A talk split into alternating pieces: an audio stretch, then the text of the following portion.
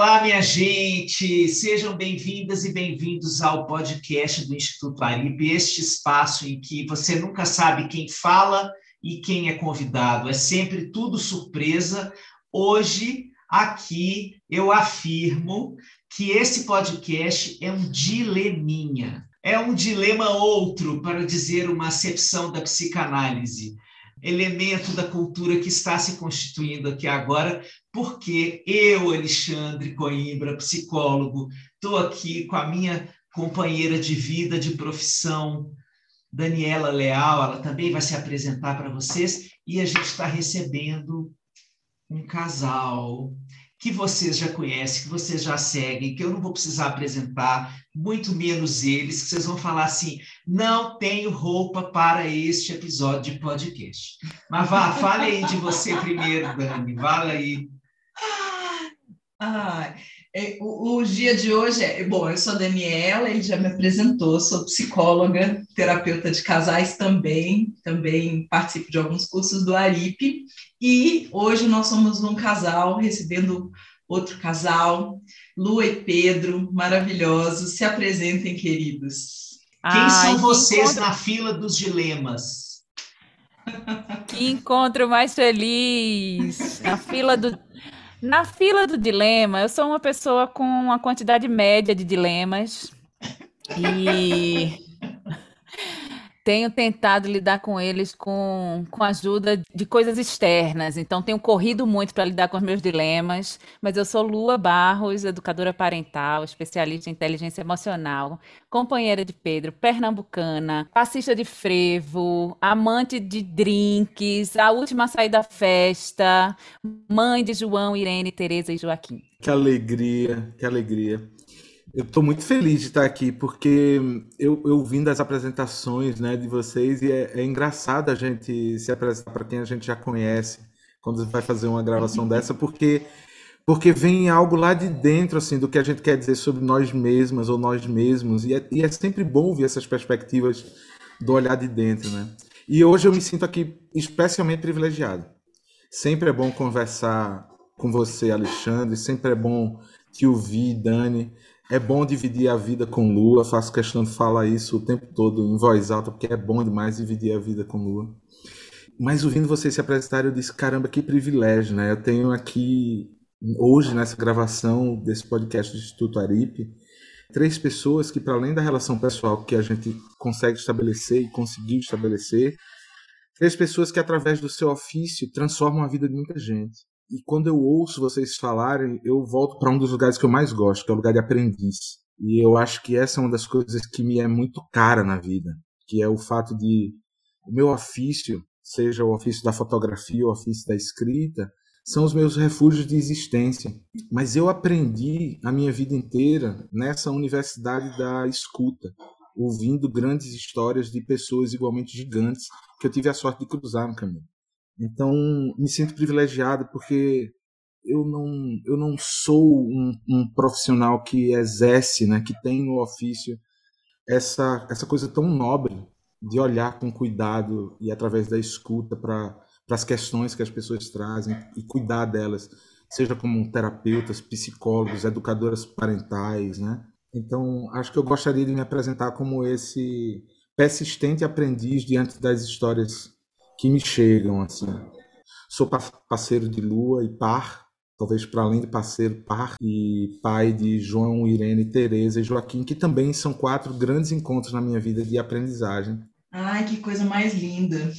Escutar vocês me faz pensar, é, escutar essas apresentações maravilhosas me faz pensar sobre como isso é uma característica minha, que eu me apresento devagar, eu me apresento em camadas.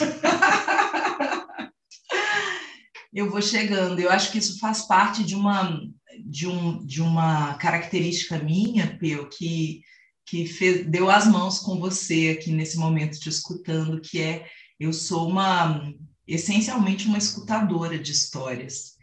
Então, eu acho que eu vou me relacionando com as histórias à medida em que elas se apresentam, eu me apresento para elas. Então, que lindo a gente começar essa conversa desse jeito. Essa é uma história de duas longevidades, três, né? São a, a longevidade da minha relação com Dani da relação entre Lua e Pedro e da relação que nós estabelecemos desde que nos conhecemos os quatro. Não exatamente na mesma sincronicidade, né? Porque fomos nos conhecendo assim, tipo aquele cachorro que vai se cheirando ali e se sentia cheiro bom e já foi fazendo a matilha. Maravilhosa é, essa analogia. A longevidade de uma relação conjugal, ela é um tema, né? Eu acho é meio mítica. Eu outro dia estava me recordando de um tempo, eu nem sei se as pessoas ainda fazem esse tipo de pergunta, mas na época que a gente lia revista assim no salão, esperando a vez de, de cortar o cabelo, você ficava ali lendo a revista, tinha sempre assim um casal feliz na, na Ilha de Caras, né?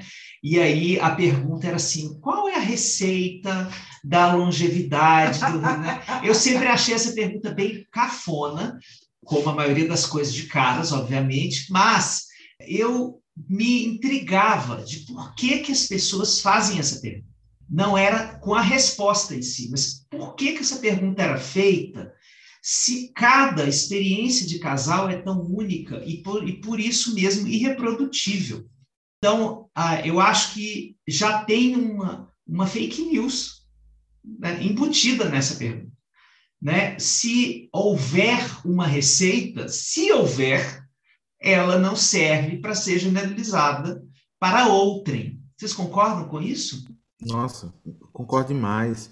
Essa pergunta para mim me soa muito parecida com aquela pergunta que na geração da gente a gente ouvia cuidadoras e cuidadores fazendo para as crianças, que é o que é que você quer ser quando crescer. O estabelecimento de uma régua linear, de, um, de uma formulação sobre como se fosse possível a gente domar o tempo. E na hora que a gente fala sobre essa longevidade, né, quando essa pergunta é feita desse modo, né, na capa da Caras ali, a não ser quando tinha Fábio Júnior, porque aí não dava para perguntar para Fábio Júnior sobre a longevidade da relação. Mas quando era feita essa pergunta Ou casais... se estivesse na época de Caras Vinícius de Moraes, né? Pois é, imagina. Mas, mas essa pergunta me remete a essa tentativa humana e, e natural de dizer assim, tá, como é que faz para, de certa, em certa medida, a gente ter controle sobre esse sobre esse monstro tão apavorante que é o tempo, né? O, o que é que se faz para ter essa longevidade? Assim? Como, é, como é que se confronta o tempo? Que tempo é esse? O que é essa longevidade? Tem uma receita, tem uma fórmula. E também vem desse outro lugar do humano, de, de querer, certas vezes, encontrar fórmulas para sua existência, como, como se naquele outro universo de uma relação tão distinta pudesse ter uma pista do seu. E esse encontro talvez até aconteça em algumas instâncias, né? Quando a gente conversa entre casais, a gente diz, nossa, nisso aqui a gente tem afinidade, ó, nossa história é parecida nisso, e a gente vai encontrando esse ponto de convergência.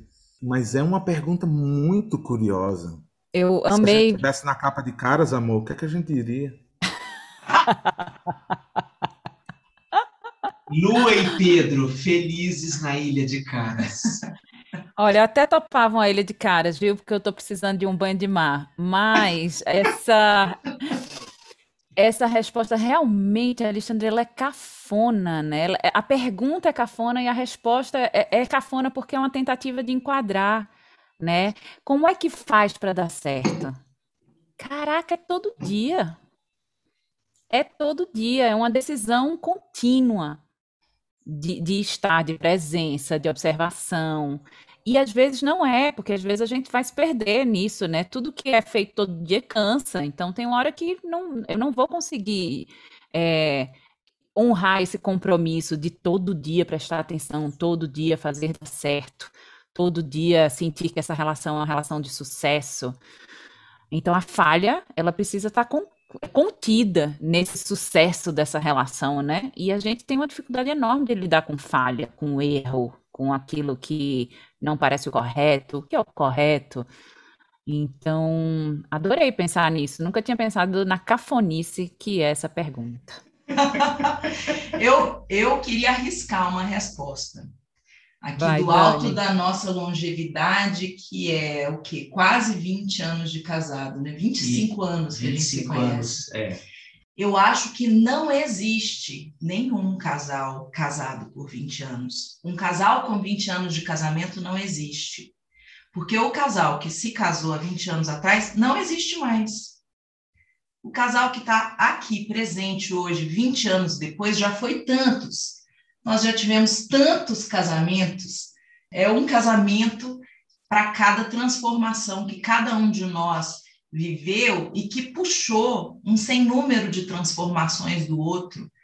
Né? Cada mudança geográfica, cada mudança de identidade profissional, cada chegada de mais um filho, cada, cada explosão de velhos paradigmas para entrar em novas ideias sobre o mundo, nos obriga a recasamentos contínuos para que você chegue 20 anos depois do lado de uma pessoa é, acompanhando essas transformações. É muita relação de ego. Te ouvindo, eu pensei que tem muita morte e muita vida, né, Dani, contida nesse tempo que a relação dura. E, e te ouvindo, Dani, me veio uma coisa que é esse casar como esse coabitar o mesmo espaço, né? A casa, né? O casar, o casamento, essa casa. Eu fiquei pensando na história da gente que a gente a gente tá casado há 15, se conhece também há 25. Nesses 15 anos de casado, a gente mudou de CEP 13 vezes. Então, nós, eu fico pensando nessa simbologia. Nove. Essa é a nova. É, no, é a nova. É, no, nova, não. Como é que é? Agora Nona. eu acho falho com, com problema cognitivo. Nona. Nona. Talvez é a nova. A nona é a nova. nova. É. A nova, é. Eu, eu, eu, Podem interpretar à vontade. Eu, eu fiquei pensando nessa simbologia, assim, quantas vezes a gente não se mudou enquanto casal dentro desse casamento, nesse coabitar, e talvez como isso seja uma resposta maravilhosa a isso que Dani trouxe como provocação, que é assim, caramba, a gente mudou de CEP 13 vezes em 15 anos de casamento. Quantas vezes a gente mudou dentro da gente? Quantas vezes a gente, nesse corpo primordial, né, esse corpo que a gente habita, quantas vezes a gente não mudou aqui dentro? nesse lugar que não tem CEP, que é quem eu sou. Inclusive, é maravilhoso também pensar que é impossível a gente ter um CEP para o corpo, porque se a gente não tiver em movimento, a gente não está vivo. A vida pressupõe movimento. E aí eu fiquei agora, caramba, essa analogia é, é, é, é muito fantástica, né? Quantos novos casamentos acontecem num casamento que tem 20 anos de duração? que tem 25 anos, 30 anos, 50 anos, pessoas ficaram casadas uma vida inteira, quantas vezes elas é, não mudaram de CEP e quantas vezes elas não se mudaram nesse lugar que é indefinível, assim. Não, agora eu estou no meu estágio que é 70, 336, 050, não tem.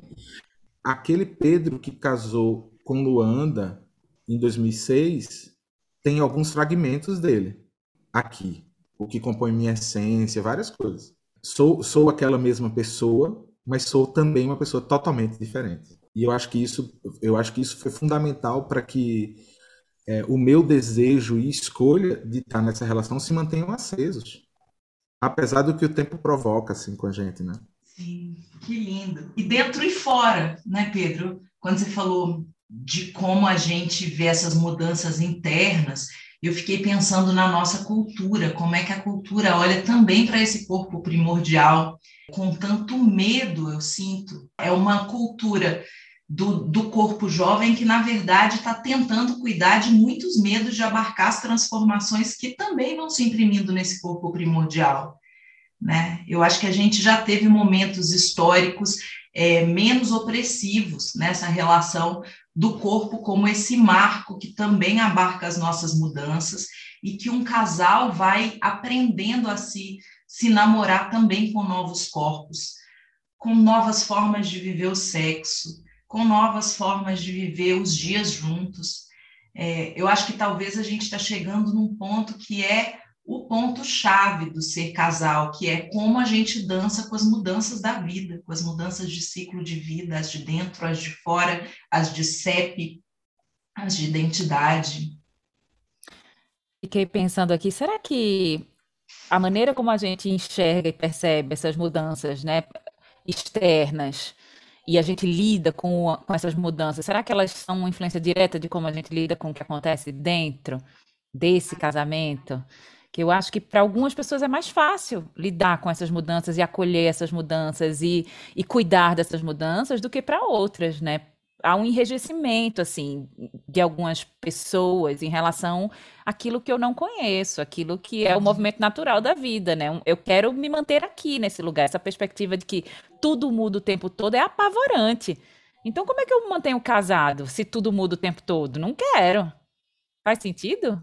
Faz, para mim faz total sentido, mas é, para mim o, o, nessa nessa conjugação entre o dentro e o fora no que tange a família e casamento, o fora é muito opressivo, porque o fora é uma lei que diz assim: essa é a grande base da vida, a família é a base de tudo. Eu odeio essa frase, eu odeio esta frase. Eu rejeito essa frase na minha vida. Porque a família não é a base, ela é uma base. Tem outras bases e ela é uma base, como uma, ela pode ser temporária, tem hora que você abaixa o volume dela, aumenta das outras bases. Você é autônomo para decidir em qual base você vai sustentar seu pé. Você não é aquele soldadinho de chumbo verdinho da infância que tinha o pé cravado na, na mesma base.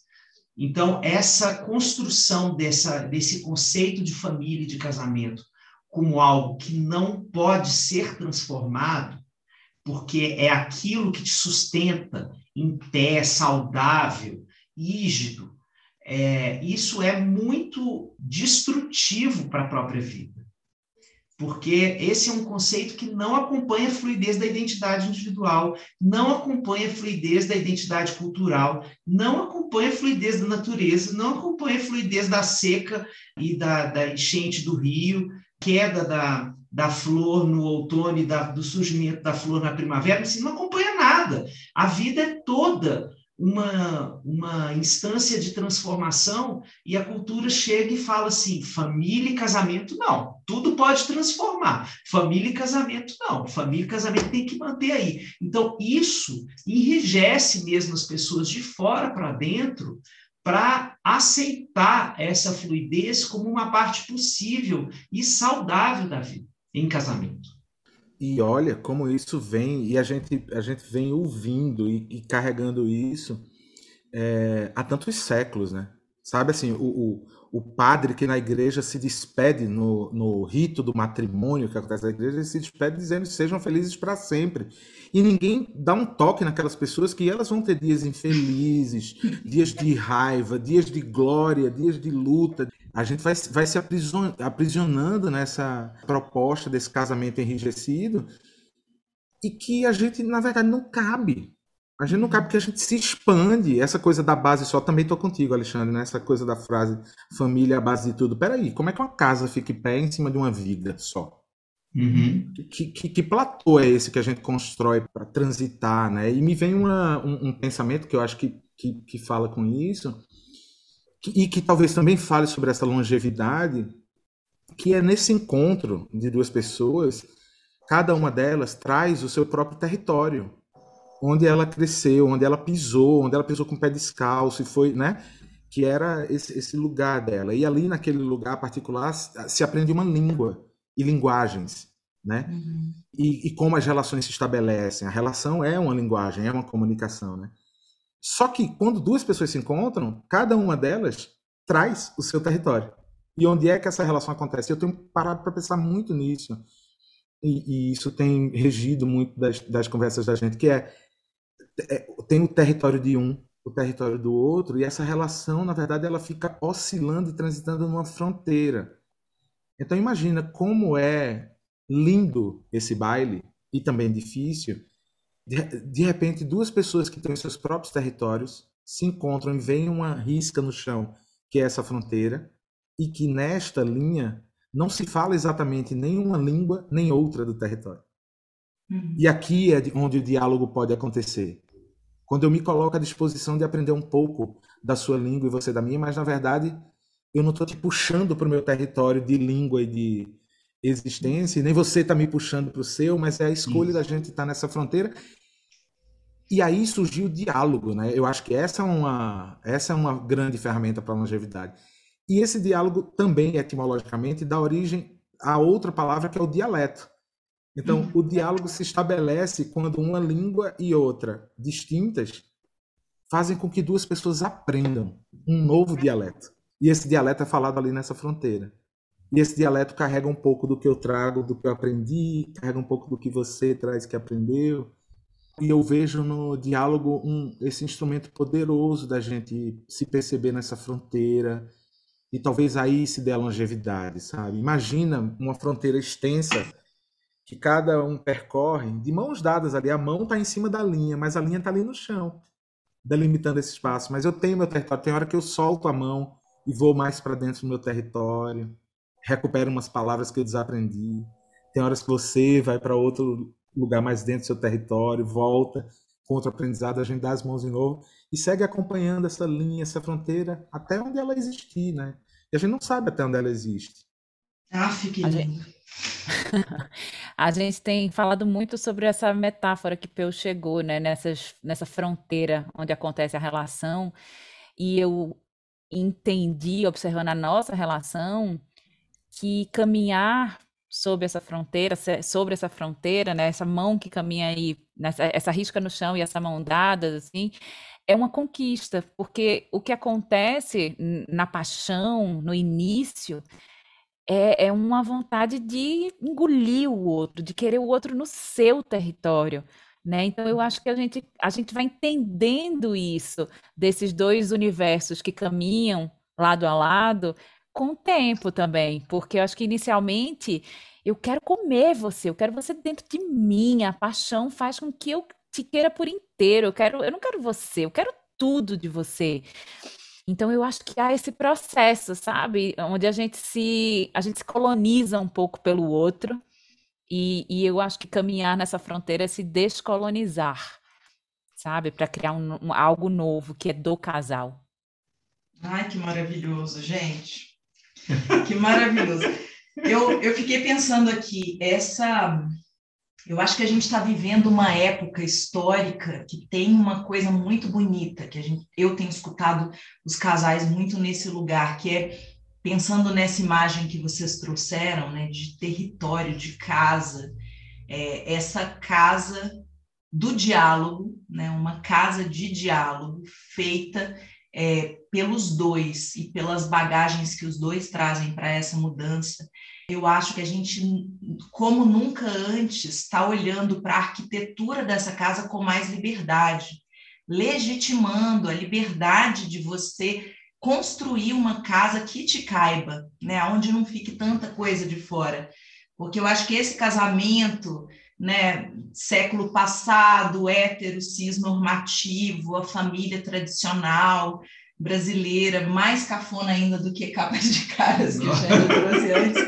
É, eu acho que questionar isso e abarcar as nossas diversidades, né, abarcar a, nossa, a, a diversidade de gênero, de identidade, né, esses casais que estão surgindo questionando todos esses parâmetros, né? A monogamia, Até se é de dois, se né? é de dois, se é de três, né? Os, os filhos seus, meus e nossos adotivos, é, de, de, que vêm de todas as origens, né? Então, eu acho que isso é abraçar com, com as, as quatro mãos ou, ou seis mãos o nosso direito de construir a nossa casa, né? Que caiba as nossas identidades, as nossas histórias e a cultura familiar que a gente quer construir juntos. Sim, sim, sim. Sim para tudo, né? Sim para tudo. E Dani, eu não, sei, assim, para quem está ouvindo, vai, vai, parecer até que a gente conversou antes, porque aí você traz uma metáfora dessa e a gente está dando início à construção de uma casa. Uma coisa que a gente nunca, nunca na nossa relação em 15 anos, a gente nunca tinha falado porque a gente nutriu essa ideia de trânsito, desse uhum. nomadismo, porque esse nomadismo ele foi muito frutífero para a relação da gente. Quando a gente sai do Recife e vai para São Paulo, quando em São Paulo a gente faz inúmeras mudanças dentro da cidade, tentando entender que cidade era aquela, quando a gente sai de São Paulo para ir para o interior de Minas, é, quando a gente sai do interior de Minas para vir para Brasília, para o meio da roça, é, e aí de repente a gente se viu estabelecendo esse outro campo que era assim, e se a gente construísse a nossa própria casa? A gente nunca tinha parado para pensar nisso. Nunca, nunca.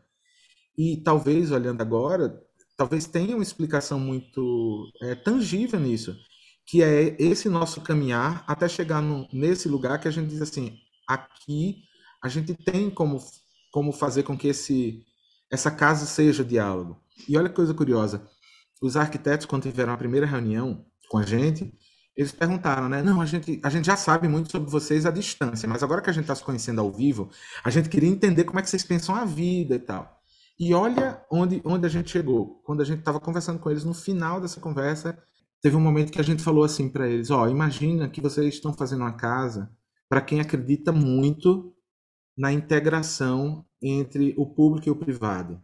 É como se a Ágora tivesse, a grande Ágora, na praça pública, tivesse alguns espaços de intimidade, mas que convivesse essa intimidade com o espaço público. E eles desenharam uma casa para gente que ela na verdade ela é uma grande praça. Os, os uhum. lugares de intimidade, que são o quarto, eles estão num lugar misturado com o ambiente público da, da própria casa. Então, e talvez essa seja uma conquista da gente ao longo desses 15 anos, de poder pensar num espaço que a gente divide onde a gente integra a nossa vida com o público. Aqui a gente entende também que a nossa relação não é somente sobre nós dois. É sobre como Lua se relaciona como indivíduo com as pessoas com quem ela se relaciona, as pessoas com quem ela nutre afeto, como eu me relaciono, como nós dois também, como casal, a gente se relaciona com outras pessoas. Então, a gente chegou nesse lugar que é esse lugar novo que a gente ainda não viu, porque não está materializado, mas que começa a bater estaca, mas que é isso, é essa mistura desse desse público e do privado, dessa relação que se expande para o mundo lá fora, ela não fica em si mesmada.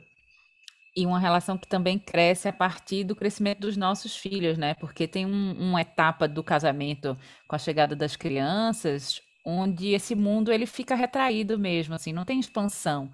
Uhum. É, é, é, ninho, não é público, é, é privadíssimo. Mas as crianças crescem e elas começam a interagir com esse mundo e o mundo precisa caber dentro dessa família também. O mundo dessas crianças passa a fazer parte desse casamento e outras pessoas e outros interesses. Hoje Pedro chegou, foi deixar as crianças na escola, chegou ouvindo música alta, uma música que João apresentou pra gente. Ele disse assim: "Tô muito jovem ouvindo essa música". E aí a, a, referência dos nossos filhos passa a nos compor também, né? Então é muito bonito o tempo agindo dessa forma. Sim, maravilhoso. A gente teve uma conversa sobre música com o Luan também na última viagem que a gente fez, né? a gente estava apresentando para ele uma música do Chico, que ele ainda não conhecia, ele já escutou com a gente.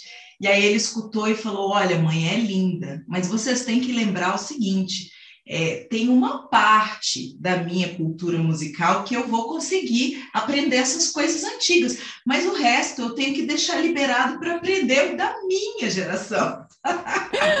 Aquele momento em que Chico Buarque virou Noel Rosa, é, virou, né? virou Luciano Rodrigues, assim, né? Virou Dalva de Oliveira na era do rádio, aquela coisa distante que você escutava, né? Meus pais me apresentaram. Me apresentaram, é. Meu pai é seresteiro, tocava. Lupicínio Rodrigues, Noel Rosa. Eu aprendi a cantar essas músicas com meu pai tocando viola.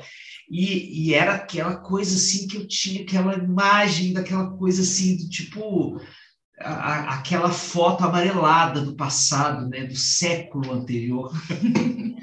Olha, vocês, vocês me ajudaram a resolver um mistério aqui, que eu tá, eu tô há um mês dizendo assim para João, filho, vamos assistir o Alto da Compadecida.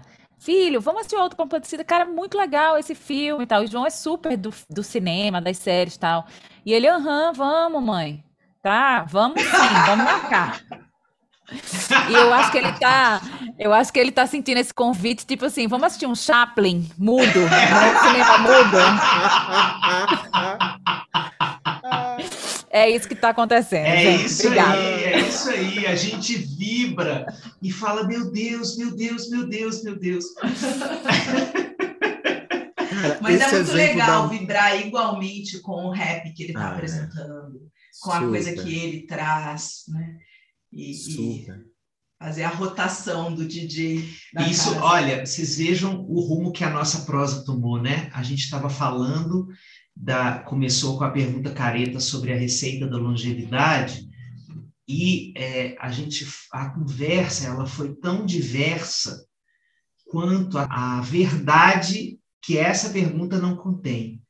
Essa pergunta não pergunta sobre o que tem de diverso, mas o que tem de previsível.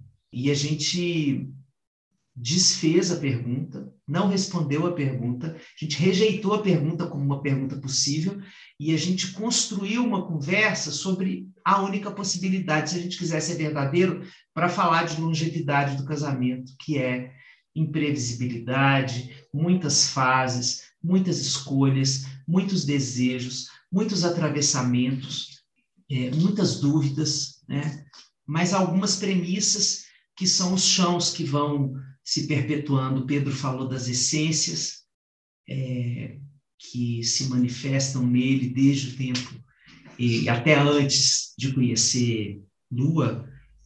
Mas eu acho, então, gente, que essa conversa ela está mostrando que todas as vezes em que a gente vai falar do tempo, como o Pedro sugeriu, né, que era uma conversa sobre o tempo, em que a gente não vai capturar. Essa resposta não se captura. Por isso que a gente precisa falar tanto sobre ela. Quanto mais a gente fala, mais desejo a gente tem de continuar a conversa. Porque essa é a nossa materialidade.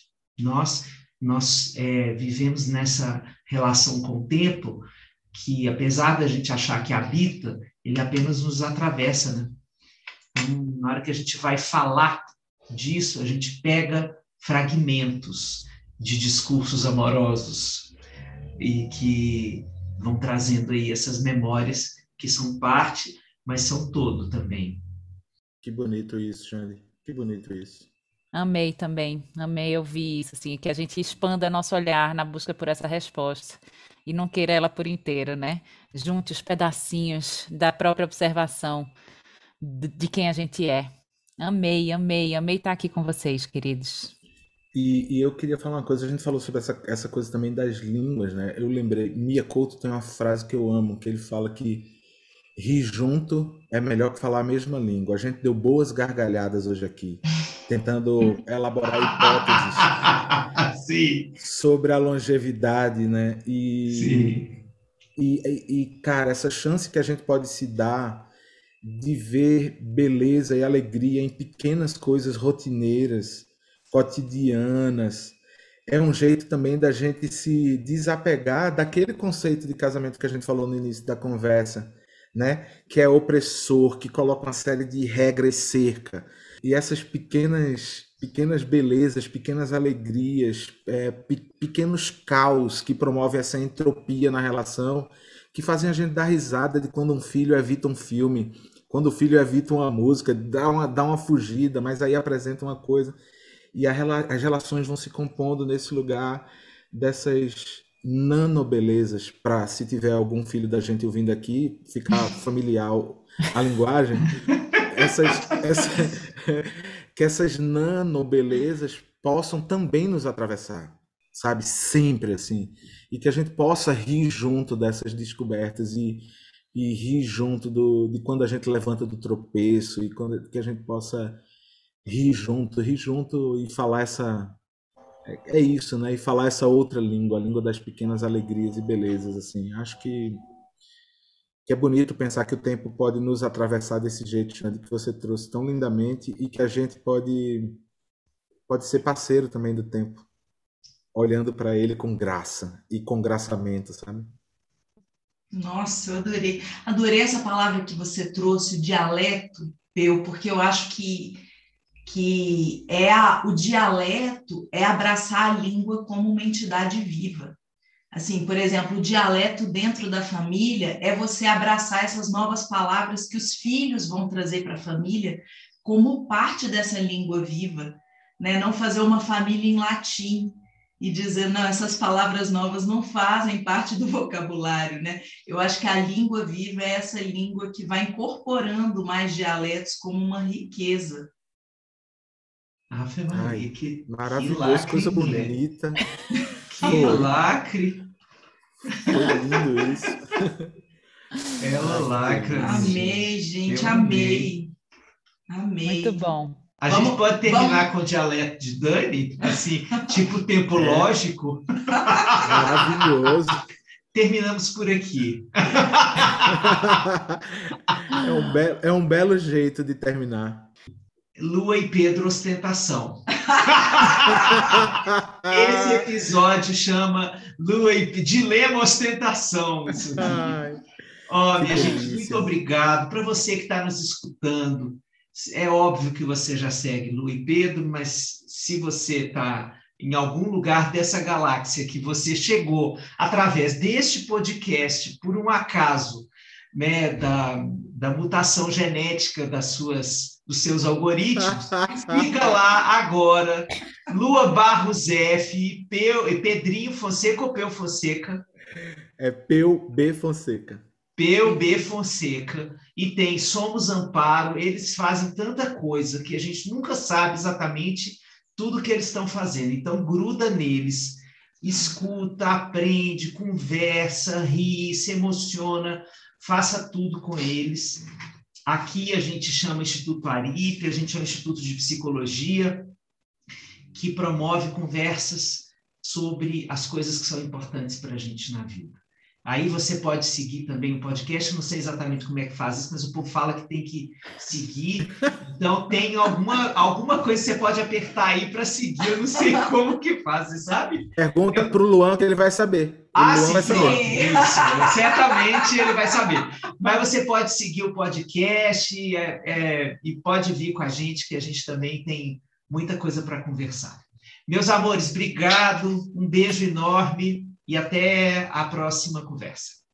Um beijo, Beijo, grande. obrigado. Obrigada. Obrigado, Beijo. delícia de convite.